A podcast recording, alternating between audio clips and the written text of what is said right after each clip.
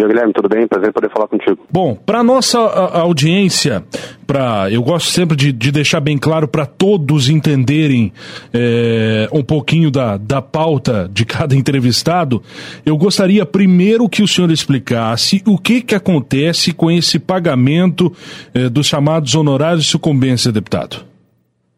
Bom, os honorários de sucumbência já faz alguns anos que a gente está debatendo esse problema, né, Guilherme? É, que é um, um, extra, um pagamento extra feito aos procuradores do Estado que uh, cumprem a sua obrigação de defender o Estado. É, são contratados funcionários públicos, assim como qualquer outro, faz um concurso público, tem seu salário fixo, é, não tem custo algum da sua atividade, não precisa captar cliente e atuam como advogados do Estado. É, e eles, em 2015, passaram a ser autorizados pelo CPC a receber honorários de sucumbência se a lei autorizasse. O problema é que a lei aqui no Estado não autoriza isso, né? Então eles estão recebendo aí, uh, ilegalmente e moralmente, um pagamento extra aí de 6 mil, 7 mil, às vezes até 20 mil reais do seu salário, que já é alto, é, sem a lei que autorize. Diferente de alguns outros estados e outros municípios que já têm a lei autorizando, eles fizeram via resolução interna, passando por cima do poder da Assembleia Legislativa para regulamentar isso, e a gente conseguiu barrar esse pagamento é, via uma emenda a uma lei que, que eles diziam ser a lei que autorizava esse pagamento, uma lei lá de 94, só que infelizmente o governador vetou a nossa emenda e agora nós estamos tendo a oportunidade hoje de votar o veto do governador se nós vamos manter o pagamento do privilégio ou não. Sim. É, no, na, na, sessão em que foi votado esse texto, ele foi aprovado por maioria em plenário. O senhor lembra como foi a votação? É, quantos Sim, a favor, quantos contra? Quantos contra? Foi quase, foi quase unanimidade, Guilherme. A gente teve, se eu não me engano, um ou dois votos contrários e mais de 50 votos favoráveis. É, e foi a segunda vez que a Assembleia Legislativa votou sobre o assunto, né? A gente já tinha votado um decreto legislativo é, que foi puxado pelo deputado Edson Brum, lá em 2019, é, sobre exatamente o mesmo assunto. A gente é, já tinha barrado o pagamento de honorários de sucumbência lá em 2019. Infelizmente, é, uma ação na Justiça derrubou aquele nosso decreto legislativo. E agora foi a segunda vez que nós votamos, e de novo, uma ampla maioria, e hoje vai ser a terceira vez que nós vamos votar. Eu espero que nós possamos derrubar o veto também de novo com ampla maioria. Causou surpresa, causou surpresa para o senhor e aos demais esse posicionamento do governador?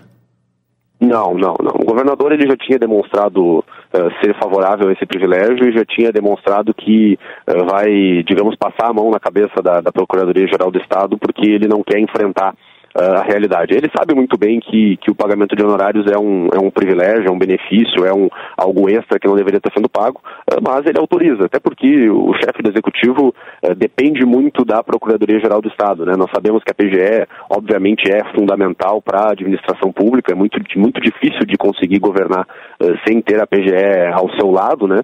Então o governador fez uma escolha política. Ele resolveu uh, abraçar a PGE, abraçar a Secretaria da Fazenda e não combater esse benefício, esse privilégio. Politicamente eu entendo, mas eu acredito que deveria ter tido a coragem de enfrentar e de barrar esse, esse pagamento extra ou negociar alguma, alguma saída, algum meio termo, algo do tipo, que não aconteceu. Ele decidiu é, abraçar completamente e não me surpreende de forma nenhuma. O, o senhor tem algum levantamento, porque a gente está falando, eu acredito, é, que de muito, muito dinheiro, muita grana. O senhor tem algum levantamento de um montante pago para os procuradores do Estado eh, nos últimos tempos, deputado? Sim, o total já passou de 30 milhões de reais. Esse é, o, esse é o valor. E no último mês a média foi de mais de 10 mil por procurador, inclusive os inativos. Então é, é um valor bem significativo. Ah, inclusive os inativos? É, inclusive os inativos. Que beleza, que coisa, hein? É, é, é, é a questão de combater privilégio, né? É, é, é é, exclusivamente a questão de combater privilégio de todos os lados, para deixar bem claro. o lado do, do, dos procuradores e o lado de lá também. inclusive o senhor faz parte da, da frente parlamentar de, de combate aos privilégios, né? É, pois é, e é um benefício é, muito significativo, né, Guilherme? O, o, procurador não é como se ele ganhasse mal, né? Ele ganha super bem e, e, não é como se ele tivesse que buscar clientes como um advogado privado, ele não, ele não tem os riscos da atividade privada. Por que, que ele vai ter só o bônus, né?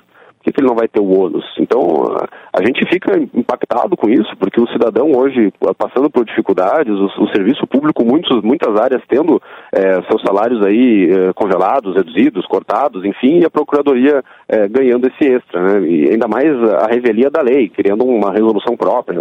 Enfim, é, é, é algo que não dá para não dá para aceitar, não dá para não dá para acreditar que, que se faz isso ainda hoje no Brasil. Derrubado o veto Primeiro, vou, eu vou voltar uma casinha. O senhor acredita que vai acontecer a derrubada do veto hoje à tarde?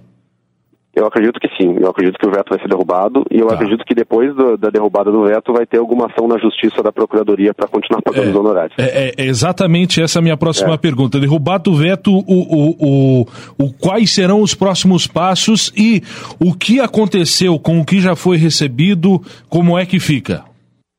Eu não sei, tá? Eu não sei o que vai acontecer com o que já foi recebido. Provavelmente não vai acontecer nada num primeiro momento e vai acabar sendo decidido pelo, pelo Poder Judiciário. E lógico que a gente é, espera que o Poder Judiciário tome a melhor decisão buscando a justiça, né? E buscando uh, aquilo que é certo.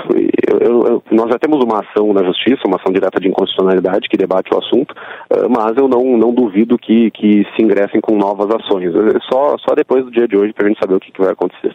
É. Sessão acontece hoje à tarde, deputado? Hoje à tarde, 14 horas começa. Ótimo, então.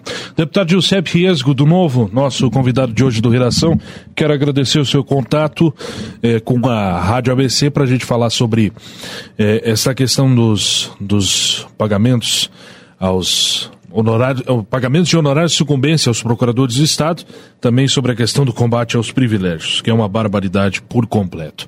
Deputado, muito Exato. obrigado. E tem outro, né, Guilherme? Tem outro hum. que a gente não citou, que é a aposentadoria dos ex-governadores. Ah, não, não, não, não, não. Mas foi daí... derrubado, mas continua sendo pago. Essa é, é uma loucura. Mas daí é, é, é, é, o fim da. É como, como diz o, o popular brasileiro, é o fim da picada.